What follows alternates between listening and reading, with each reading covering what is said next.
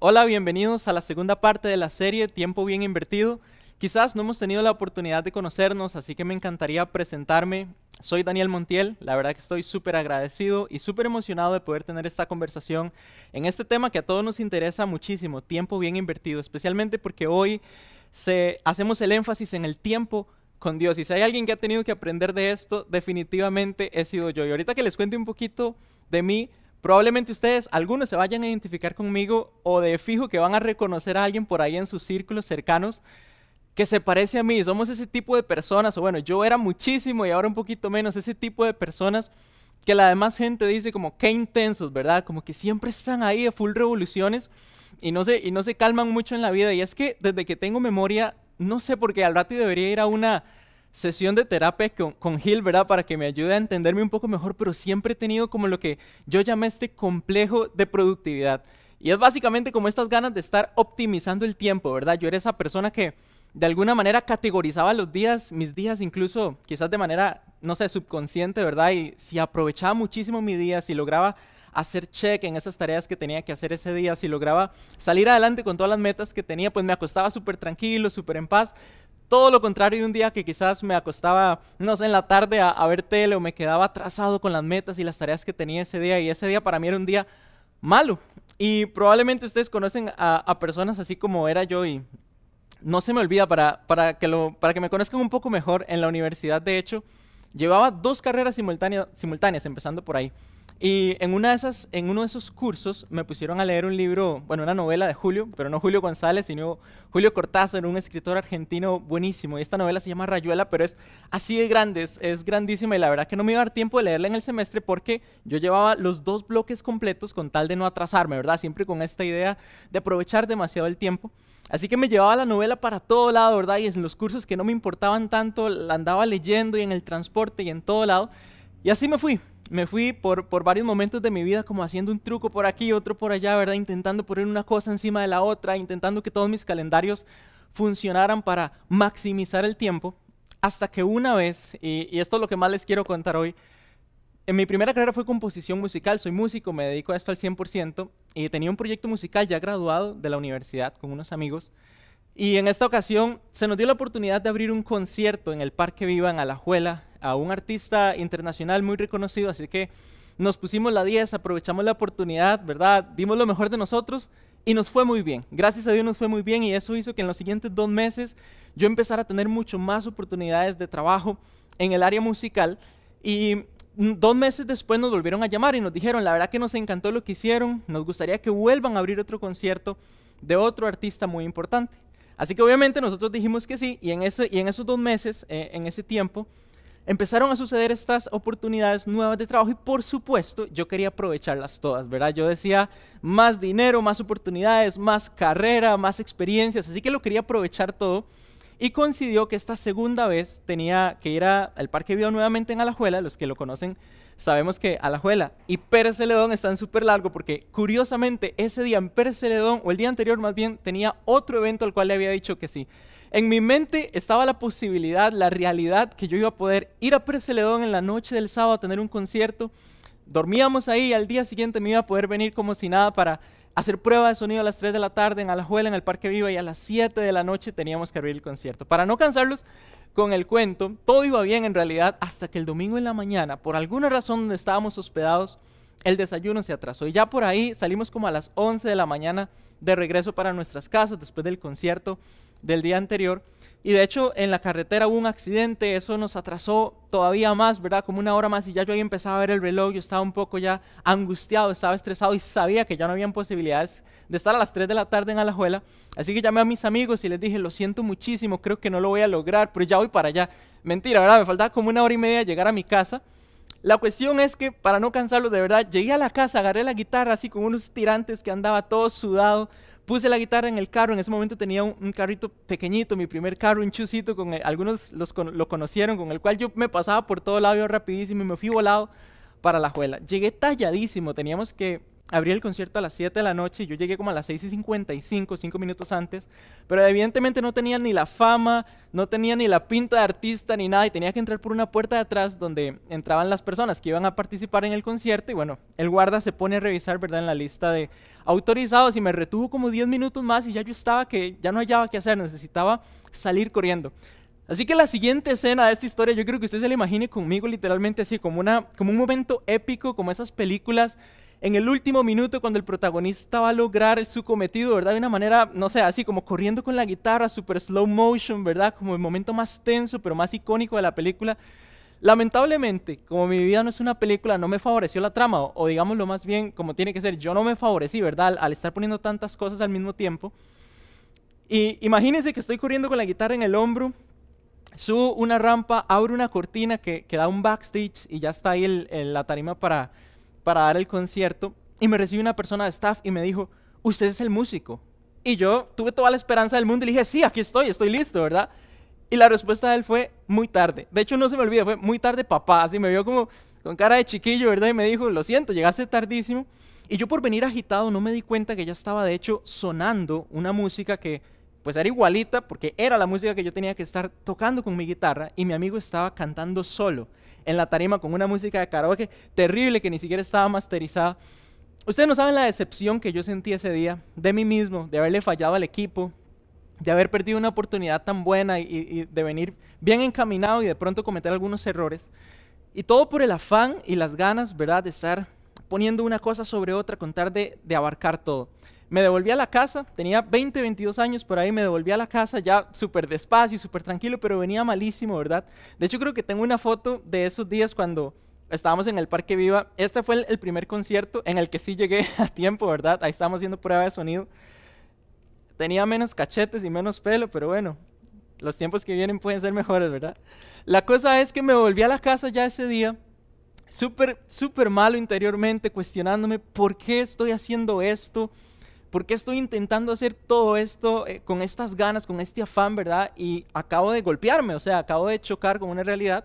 Y es que no era sostenible para mí abarcar todas las cosas. Así que en una edad muy temprana, mis 20, 22 años, ahí más, más carajillo, como dicen, tuve que plantearme la siguiente pregunta y tuve que hacerla con mucha honestidad. Y yo creo que es una pregunta que todos nosotros de alguna manera nos hemos hecho.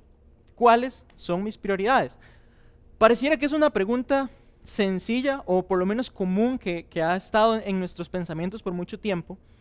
Y en ese momento yo me planteé que, yo necesitaba dedicarle calidad a, ciertas cosas, poner algunas prioridades y no necesariamente cantidad. Así que en su momento dediqué cuatro áreas, señalé cuatro áreas en mi vida en las que yo pensaba y todavía pienso en realidad que ahí estaban mis prioridades y que debía atenderlas de primero y organizarme un poco mejor. Entre ellas puse mis relaciones, eh, bueno, ahora estoy casado, así que mi relación con mi esposa, con mis papás o mi hermana o mis amigos cercanos. Para muchos la salud, por ejemplo, obviamente sin salud no podemos hacer nada, ¿verdad? Nuestra salud física, emocional, mental, pero también nuestra salud espiritual, yo lo, puse ahí en, mi caso personal. La carrera profesional, este era mi caso a los 20 años, dándolo todo, ¿verdad? Por, porque me había graduado y porque ya estaban surgiendo oportunidades de trabajo en un área como, como el mío, que había que aprovechar todo lo que surgía, o recursos, ¿verdad? Todos también de alguna manera queremos comprar nuestra casa, nuestro carro, activos para nuestra empresa y, inversiones que podamos hacer. Y en verdad yo creo que todos de alguna manera podríamos señalar que nuestras prioridades van a andar, ¿verdad?, en estas áreas. En su momento también me di cuenta, y no crea que hice todo este, todo este análisis y todos estos pensamientos, ¿verdad? Así rapidísimo de camino a la casa. En realidad me tomó muchos más experiencias y muchos más golpes en la vida que ahorita no los voy a contar, en otras se las cuento, pero sí me di cuenta que si tuviera que hacer una jerarquía, digamos, si tuviera que priorizar incluso mis prioridades, hay dos áreas aquí que para mí son más importantes todavía. O sea, las relaciones y la salud. Diría que están estrechamente relacionadas en ese top número uno, ¿verdad? Es, es difícil poner una de primera, una de segunda. Como les decía, evidentemente, si no tengo salud, va a ser muy difícil que pueda relacionarme, que pueda emprender mi carrera o que pueda adquirir recursos. Así que digamos que yo prioricé mi salud y mis relaciones y a mis 20, 22 años dije, ok, tengo que empezar por aquí, tengo que empezar a organizar un poco mejor mi tiempo, mis, las, a las oportunidades que les digo que sí y no quiero descuidar esto porque yo necesito funcionar de forma equilibrada con estas prioridades. Y me di cuenta después, de hecho, que hay un punto de convergencia entre estas dos prioridades en mi vida. Había una relación que para mí era la más importante de todas. Y había un área de mi salud que para mí también era, o lo que yo consideré, el área de salud más importante. Y esa era el área espiritual. De hecho, un concepto rapidísimo, muy básico de salud es el bienestar, el equilibrio, y lo entendemos casi siempre como aquello que se opone, ¿verdad?, a las enfermedades o a las lesiones. Y bueno, todos entendemos las relaciones como una correspondencia, quizás una conexión entre dos personas. Así que yo en, en un punto hice que estas dos áreas hicieran match y fue en mi relación con Jesús. Porque mi espiritualidad, mi salud espiritual, mi espiritualidad en general está basada en mi relación con Jesús. O sea, en una relación que de paso tiene que ver con una parte de mi salud integral. Así que si yo tuviera que definir, eh, o en su momento lo hice y todavía lo mantengo, si tuviera que definir cuál sería mi máxima prioridad, dónde sería ese fundamento, ese punto de partida para organizar el resto de mis decisiones, tendría una máxima y esta sería la mejor relación que yo pudiera tener con Jesús. Y yo sospecho que no soy la única persona que ha llegado a esta conclusión. De hecho, aquí en Open conozco muchísimos amigos y amigas que pensamos parecido. Decimos, ok, mi relación con Jesús es lo más importante. De ahí que nuestra misión, ustedes la han escuchado muchísimas veces, está estrechamente relacionada a la relación con Jesús. Crecer con Él, guiarnos para, inspirarnos para estar con Jesús y estar muy cerca de Él. Así que definitivamente creemos, ¿verdad? Yo lo creo y sé que muchos lo creemos también, que nuestra relación con Jesús es importantísima, es vital. A pesar de eso, todo muy bonito con mi introspección, ¿verdad? Y toda la cosa, pero me di cuenta que aunque yo tenía esto clarísimo en el papel, en la realidad era otra cosa. De hecho, hablándolo con algunos amigos, coincidimos en que es muy fácil para nosotros desatender esta prioridad, ¿verdad? Es muy fácil para nosotros quizás irnos por las redes sociales, irnos por una urgencia en el día, por alguna emergencia, por algún afán o por alguna vanidad. Es facilísimo para nosotros olvidarnos de la relación con Jesús. Así que algo no estaba bien conectado, porque a pesar de que mi prioridad estaba clara en el papel, en la práctica, ya llegó el momento donde yo dije, sí, mi máxima es mi relación con Jesús. En la práctica todavía estaba experimentando que al final del día me sentía súper agotado, súper cansado emocionalmente, espiritualmente también, de verdad no sentía tal vez que estaba eh, conectándome con Jesús como pensaba que podía ser. Y esto me hizo plantearme la pregunta, ¿dónde se desconectan los cables? ¿Dónde, ¿Dónde la señal no está llegando correctamente, verdad? Y creo que tiene que ver con que no respetamos realmente la respuesta que le dimos a la prioridad.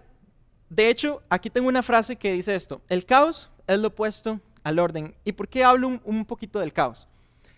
Yo me di cuenta, esto es muy personal, que definitivamente todas esas veces que yo no respetaba mi prioridad, que yo no le daba prioridad a mi relación con Jesús, era más propenso, esto es totalmente personal mío, a experimentar el caos en mi vida. De pronto mis emociones, de pronto mis pensamientos, no los, no los que son tan buenos, ¿verdad? Sino los más negativos, quizás de pronto no era tan amable, tan paciente.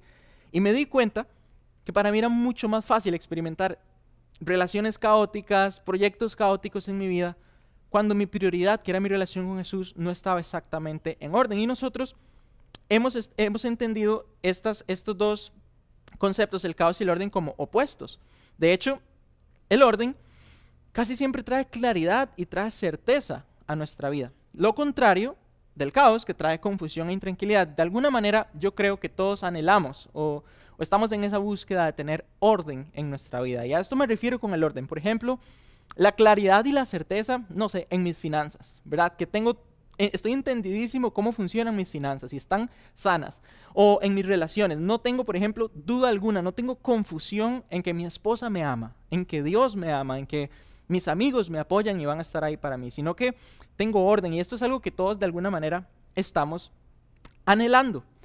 Y quizás ustedes no están con una guitarra en el hombro como estaba yo en su momento, ¿verdad? O todavía, porque a eso me dedico básicamente. Y no están eh, corriendo agitados, ¿verdad? Eh, para llegar a un concierto y tener que interpretar algunas canciones, pero probablemente sí están corriendo con una empresa en los hombros, ¿verdad? Poniéndose la 10 en, en todo lo que tenemos que desempeñarnos en nuestra semana, atendiendo nuestras familias, quizás intentando reconciliar o construir alguna relación por ahí. Y estamos poniéndolo, dándolo todo y quizás al final del día también experimentamos un poquito de caos en todo. Diría que o antes o, o todavía en este momento todos podríamos decir, por lo menos, mencionar un área en nuestra vida en que el caos ha estado ahí presente y no ha estado el orden, ¿verdad? Quizás algunos podrían preguntarme, pero ¿qué tiene de malo que yo me ponga a la 10, que yo intente ser súper productivo, que yo lo dé todo, ¿verdad? Por la causa que tengo. Y yo les diría, realmente no hay nada de malo en eso. De hecho, en la Biblia tenemos ejemplos de personas que fueron súper exitosas, que fueron súper ocupadas también, muy productivas y proactivas y trascendentes en lo que hacían. Y curiosamente todas estas personas, curiosamente digo entre comillas, ¿verdad? Pero todas tenían una prioridad que también queda claro en la historia de cada uno y es que valoraban y consideraban su relación con Dios como muy importante. Por ejemplo, Daniel, que fue básicamente, diría yo, un administrador de los reinos porque todos los reyes en realidad consultaban con él sabiduría, o Josué, que tenía cargo un ejército para conquistar ciudades que estaban alrededor y, era su misión, o David, por ejemplo, que fue un rey, una persona encargada eh, de la monarquía de todo un país, y él decía en los salmos, por ejemplo, yo me levanto de madrugada para buscarte. Y eran personas, Daniel lo, lo, veían a cada rato, que lo acusaban de hecho de que estaba orando a Dios, porque era prohibido. Entonces todas estas personas nos demuestran que exactamente nuestra relación con Dios no tiene que significar que se opone a nuestra productividad, a ser exitosos, ¿verdad? O a, tener estas ganas de ponernos la 10 en todo. Lo que pasa es que si yo planteara, por ejemplo, hoy, si nos planteáramos eh, aquí a nosotros la idea de empezar a priorizar nuestro tiempo con Dios, empezar a orar, empezar a buscarlo, probablemente para muchos esto sería una locura. Probablemente la respuesta de muchos pueda ser, pero ¿con qué tiempo? Si, salgo a duras penas atendiendo la relación con mi familia, con mis compañeros de trabajo, con todas mis responsabilidades, ¿en qué momento voy a poder poner mi relación con Dios, abrirle un espacio en, mi calendario?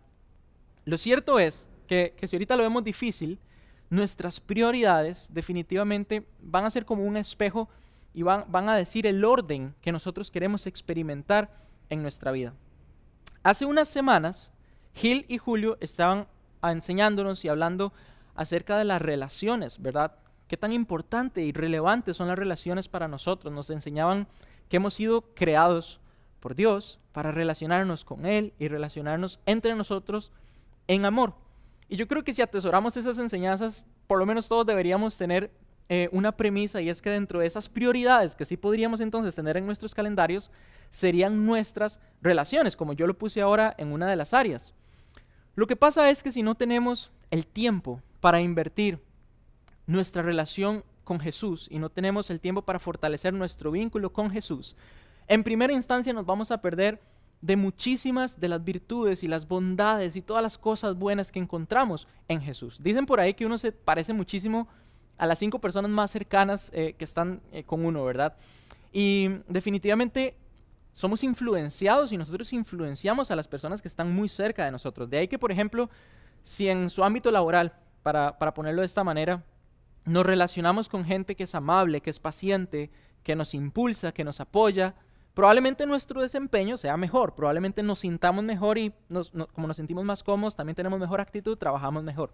Todo lo contrario que si al rato tenemos un líder o un jefe eh, de equipo, ¿verdad? Que al rato es manipulador o sí, es tóxico, es abusivo y eso obviamente eh, empeora nuestro desempeño y nos hace ser peores. Entonces, definitivamente las relaciones afectan eh, profundamente nuestra vida interior. En este caso, si yo no tengo este tiempo con Jesús, si no puedo darle prioridad a fortalecer este vínculo, probablemente me pierda de todo lo bueno que tiene Jesús para mí en una primera instancia. De hecho, esto lo vamos a hacer un poquito más personal y yo se los voy a contar. Yo les decía ahora, esto es muy personal mío, me di cuenta que por lo menos desde mi perspectiva, cada vez que me alejo de Jesús, que, no me puedo alejar de Él, y ya, lo, ya les voy a explicar por qué, pero cada vez que yo sentía, ¿verdad?, que no le dedicaba ese tiempo, que no me dedicaba tal vez a la lectura de la Biblia o conversar con Él sencillamente, me daba cuenta que era vacilón como de pronto era más fácil para mí que mis emociones, eh, negativas, se los decía ahora, mis pensamientos negativos,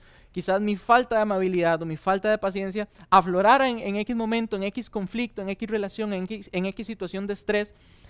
Y esa es una de las capacidades que más valoro, que, creo que Jesús ha perfeccionado en, mi relación con Él, y es la capacidad de dominarme a mí mismo, la capacidad de ser más amable, de ser más paciente, de ser más amoroso. Así que bueno, de todas maneras, el caos como ya les voy a decir, va a ser inevitable. Priorizar nuestro tiempo con Jesús tiene que ver con priorizar nuestra relación con Él. Así que si estamos hablando de tiempo bien invertido, creo que en el caso de nuestro tiempo con Dios tiene que ver con priorizar nuestra relación con Él. Ahora sí volvemos al siguiente slide. Les iba a decir que el caos es inevitable de por sí. Entonces, si estamos ahorita en la posición en la que decimos, no tengo más tiempo, la verdad que va a ser muy difícil para mí involucrar a Jesús en mi vida, la noticia es que el caos va a estar ahí también. Creo que de esto nadie se escapa. Y los que quizás queramos decir hoy, bueno, me gustaría, y de hecho tengo ganas, eh, quiero probar que, que la relación con Jesús puede ser algo bueno para mí, el caos también va a estar ahí, en realidad no se va a ir a ningún lado. Así que yo creo lo siguiente, más allá de intentar evitar el caos, de intentar omitirlo o negarlo en nuestra vida, yo creo que podemos enfocarnos en responder a la vida misma, a nuestros calendarios, a todo lo que exige la vida, pero con una prioridad bien establecida, fundamentada, ojalá en nuestra relación con Jesús. ¿Cómo respondes al caos? De hecho, en mi caso, hace tiempo les conté aquí en Open, cuando todavía no estábamos en pandemia, que en un momento caótico de mi vida, de mucho estrés, yo tiendo a desconcentrarme y choqué dos veces en el mismo día, ¿verdad? Todo el mundo se reía de mí ese día. Gil, hacía chistes de, mis ganas de chocar por hobby. Pero la verdad es que a veces respondemos al caos con estrés, con tristeza, lo negamos. En mi caso, desatiendo probablemente lo que está pasando a mi alrededor, puedo terminar desatendiendo mis relaciones alrededor. Pero alguien que entendió muy bien cómo responder fue Pablo. Vea lo que, lo que le dice Pablo a los cristianos que estaban en Filipos, que era una ciudad en Macedonia hace muchísimo tiempo. Les decía esto, no se inquieten por nada. Más bien, en toda ocasión, con oración y ruego, presenten sus peticiones a Dios y denle gracias. Y la paz de Dios, que sobrepasa todo entendimiento, cuidará sus corazones y sus pensamientos en Cristo Jesús. Este versículo a mí me encanta y probablemente podríamos hablar de él toda una charla entera, porque en primer lugar Pablo plantea que no nos inquietemos por nada y eso es un lujo tremendo, ¿verdad? Eh, ahorita para nosotros. Cuando nos visita la tragedia, cuando nos visita el caos, por ejemplo, decirle a alguien tal vez como, tranquilo, no pasa nada, quizás hasta, hasta sea poco empático, ¿verdad? Y, poco sensible, pero Pablo plantea que no nos, no nos inquietemos, sino que confiemos en quién? En Dios, en Jesús, que literalmente Él va a cuidar nuestros corazones y aquí donde dice la paz de Dios que sobrepasa todo entendimiento. O sea, aún cuando no tuviera mucha lógica la situación en que yo esté tranquilo, en que yo tenga paz, en que yo esté confiado, pues parece que la relación con Jesús y confiar plenamente en Él ofrece esto. Y eso es lo que pensaba Pablo y el consejo que les daba a los cristianos en Filipos. Alguien que también entendía esto clarísimo era Jesús, el mismísimo Hijo de Dios. Vea lo que dice Lucas cuando recopila la historia de Jesús. Sin embargo, la fama de Jesús se extendía cada vez más, de modo que acudían a él multitudes para oírlo y para que lo sanara de sus enfermedades. Sin embargo, él por su parte solía retirarse a lugares solitarios para orar. Jesús, si hay alguien que tuvo el chance, el lujo probablemente de decir, lo que yo estoy haciendo, mi ocupación, mi responsabilidad, mi misión en la vida, es tan trascendental y probablemente él, él, pudo haber dicho, es la más importante del mundo, era Jesús. Así que si tal vez llamamos a Jesús y le decíamos, vamos a tomarnos un café hoy en la tarde, y Jesús nos respondía, vean, la verdad es que estoy atendiendo mi misión, que es la más importante del mundo, probablemente él tenía razón y era la única persona que podía hacerlo de esa manera. Y aún él, la persona con la, responsabilidad y la misión más grande del mundo, que ninguno de nosotros quizás la ha tenido, solía retirarse y solía apartarse a pesar de que ya era muy famoso, a pesar de que multitudes lo perseguían, y él decidía tener tiempo con Dios. Y ahorita que estamos hablando de tiempo, quizás es un, un concepto muy abstracto, ¿verdad? Para nosotros, como que todos tenemos la noción de lo que es el tiempo, pero es difícil explicarlo. Lo cierto es que el tiempo también es creación de Dios. De hecho, en el relato de Génesis, al principio, usted lo puede leer, lo, de las primeras cosas que Dios hace es organizar el tiempo, crea el día y crea la noche para que nosotros también podamos entenderlo y probablemente ya arrancan los calendarios. ¿Y sabe por qué? Porque Dios ha tenido una iniciativa siempre. Dios ha querido relacionarse con nosotros desde siempre en un tiempo especial. Veamos el siguiente slide. Relacionarse con nosotros implica un espacio y tiempo sagrados. Esto es desde la perspectiva de Dios. Dios, por su naturaleza, por su santidad, siempre ha tenido que relacionarse con nosotros en un tiempo y un espacio sagrado. Y que esta palabra no nos asuste. De hecho, tenemos aquí una definición muy sencilla de entender. Sagrado es preparado para Él. Algo que ha sido, algo que se ha hecho con un respeto excepcional, con una devoción excepcional, con toda la intención de que sea apartado para Dios. ¿Y por qué esto es así? Desde siempre Dios ha tenido la iniciativa de relacionarse con nosotros. Y le voy a dar los ejemplos rapidísimo. Al puro principio de, nuestra historia de la humanidad, Dios había diseñado un jardín en Edén donde se relacionaba todas las tardes, así lo dice el texto, en un tiempo, un lugar específico, con los primeros seres humanos. Más adelante todos sabemos lo que pasó.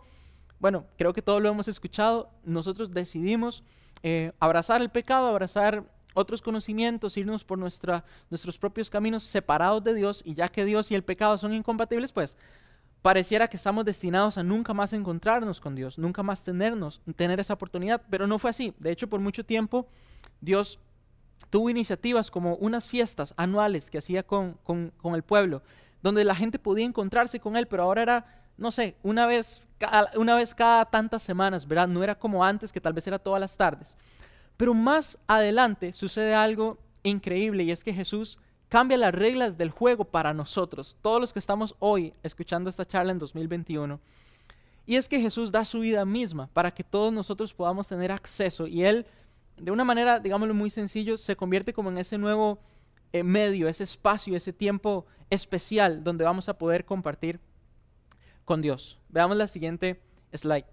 ¿Por qué Dios ha insistido tanto en esto? Tal vez ustedes se lo preguntan, ¿verdad? ¿Será que valemos tanto la pena? Porque Él quiere que lo conozcamos y tengamos una relación constante con Él. Y para mí esto es muy, muy importante que lo tengamos hoy clarísimo. Es Dios primero quien quiere que nosotros lo conozcamos y tengamos una relación constante con Él. Ahorita estamos hablando de nuestro tiempo con Dios y toda relación se construye, por supuesto, con tiempo, con experiencias compartidas. Al conocer a Dios, nuestra vida tiene un orden distinto. Yo les contaba de mi caso personal, donde al poner mi máxima prioridad y de verdad la respetaba, de verdad la priorizaba, pues todo lo demás iba, iba acomodándose mejor, ¿no? Y es una experiencia muy personal. Les doy un ejemplo actual. De hecho, ya no ando detrás de muchas oportunidades. He tenido el privilegio, y lo puedo decir con mucha certeza, que Dios ha sido quien me ha aceptado en, mi situación, con, mi aceleración, ¿verdad? Con mi optimización del tiempo, y me ha hecho saber que Él tiene cuidado de mí, que Él tiene también planes conmigo, así como lo tiene con todos nosotros que Él nos provee en nuestras necesidades, y no necesariamente porque seamos muy virtuosos con la música, con la empresa, con la familia, sino porque nos ama y su amor está por encima de todo. Les decía que Jesús ahora cambiaba las reglas del juego para nosotros. ¿Y por qué cambia las reglas del juego? Antes era muy difícil relacionarnos con Dios. Necesitábamos un tiempo y un espacio específico. Nosotros sabemos lo difícil que es ponernos de acuerdo entre nosotros, ¿verdad? Para, para, para cualquier cosa. Por ejemplo, Incluso ahora en pandemia todos tenemos eh, reuniones de Zoom, entonces todas chocan y hasta por Zoom es difícil verse. Que, que nos veamos para la reunión de planeación, que nos reunamos para la universidad, que nos reunamos solamente para compartir. Y siempre es complicado ponernos de acuerdo porque todos tenemos nuestros calendarios y nuestros horarios. Imagínense que Dios hubiera dicho, por ejemplo, en mi caso, que no me gusta madrugar del todo. Usted me llama antes de las 7 de la mañana y no le voy a contestar o me termina despertando, ¿verdad? Pero que Dios haya dicho Vean, voy a estar con ustedes, los voy a escuchar, voy a estar ahí para sus necesidades, para apoyarlos, para amarlos, pero solo a las 4 de la mañana. Solo los que se dediquen a mí a esa hora y me demuestren el sacrificio de levantarse temprano. O que Dios diga, a las 2 de la tarde, cuando ya pasó hora de almuerzo, pero todavía no hemos salido del trabajo, así que casi nadie podría estar con Dios. Pero gracias a Jesús esto no es así. De hecho, veamos la siguiente, eh, el siguiente slide. Dios no establece un tiempo específico para encontrarnos con Él ahora. Y esto es lo que Jesús cambió. Estas son las reglas del juego que han sido cambiadas. Efectivamente, ahora en cualquier lugar, desde cualquier momento, desde cualquier lugar, podemos acercarnos a Él. Solamente hay que tener esto. Priorizar a Dios tiene que ver con una actitud de confianza y de fe de acercarnos. No tiene que ver con disponibilidad u ocupación. En otras palabras, antes era muy difícil, o más difícil, gracias al pecado, tener tiempo con Dios, realmente conocerlo, realmente tener una relación con Dios. Ahora, gracias a Jesús, tenemos la posibilidad de hacerlo aquí donde yo estoy, ahí donde usted está, en el trabajo, en la oficina, en la casa, en todo lugar y en todo momento. Quiero responder una pregunta y darles algunos consejos prácticos para terminar esta charla. Todo lo que les estoy diciendo significa o es sinónimo que no tengo que apartar un tiempo para Dios. No necesariamente. De hecho, en algún momento, como lo leímos ahora, Jesús decidía apartarse, o sea, separar el espacio para Dios y alejarse del ruido de todo lo que nos rodeaba para tener un tiempo con Él. Y en otra ocasión le dijo a alguien, le decía a algunas personas, vayan a su cuarto, oren a solas, no sean como estos fariseos hipócritas que, que, estaban como rajando y estaban, ¿verdad?, jactándose que tenían una gran relación con Dios porque oraban en público. Así que la idea de tener un tiempo apartado, separado, íntimo con Dios es también perfecta. Así que quiero que conciliemos esto en una aplicación que podamos tener para esta semana, para este mes. Y es esto.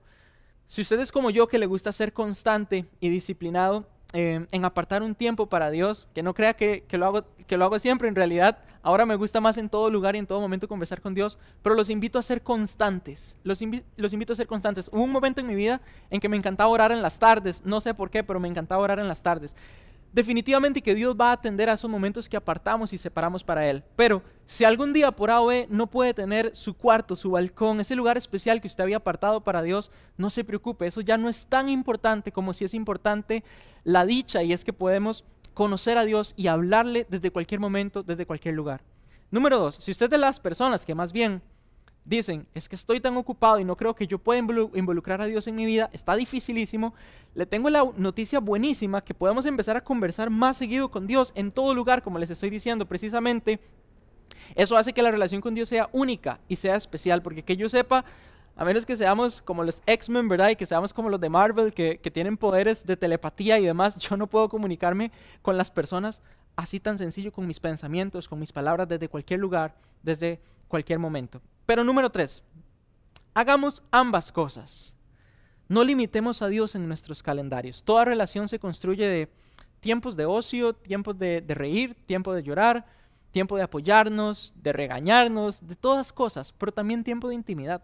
Así que si podemos tener este rato con Dios de intimidad, solo con nosotros hagámoslo, pero también podemos estar con Él 24/7. Quiero terminar con un versículo de Mateo que dice así, más bien Busquen primeramente el reino de Dios y su justicia, y todas estas cosas les serán añadidas. Por lo tanto, no se angustien por el mañana, el cual tendrá sus propios afanes, su propio caos. Cada día ya tiene sus propios problemas. Vea, esto lo decía Jesús. Y estaba hablando en un contexto en el cual nos, nos invita a estar tranquilos, a estar confiados y a estar en paz en que nuestra relación con Él es suficiente ante toda necesidad de, qué vamos a comer, de qué vamos a vestir, qué nos va a sostener en la vida. Y Él dice al principio, busquen primeramente a Dios, todo lo demás va a ser añadido. Esta charla que se trata de nuestro tiempo con Dios creo que nos deja algo buenísimo y es, sí, la idea que nuestro tiempo con Dios ya no se limita a nuestros calendarios y es accesible en todo momento, pero también la intención de nosotros de tener fe, de tener confianza en acercarnos a Él primero, antes que todo lo demás. Me encantaría que oráramos juntos para terminar esta charla. Padre, gracias. Y Jesús, gracias, principalmente por lo que tú has hecho. Porque gracias a que rompiste las reglas del juego y las cambiaste, ahora tú eres ese medio, eres ese espacio, ese tiempo especial y es a través de nuestra relación contigo que podemos estar cerca de Dios. Gracias porque hoy hemos entendido que no es tan difícil en realidad involucrarte en nuestra vida, en nuestras 24 horas que realmente tú nos las diste, sino que podemos tener confianza, estar seguros que en cualquier lugar que necesito consuelo, que necesito eh, apoyo, que necesito consejo, ahí vas a estar. Cuando estoy enojado, cuando estoy triste, pero también cuando quiero celebrar algo, ahí vas a estar. Es un acceso ilimitado básicamente por fe. Te gracias por todas las personas que están escuchando esta charla y de alguna manera hoy van a tener una decisión, una iniciativa de priorizarte, de que mi tiempo, nuestro tiempo contigo sea lo primero y sea lo mejor que podamos tener para que todas las demás cosas de nuestra vida también vayan acomodándose y vayan teniendo un orden. Ojalá que podamos conocerte cada día más y ojalá que podamos estar cerca tuyo, que eso es lo mejor que podemos tener en nuestra relación contigo. Gracias por todo, Jesús. Amén.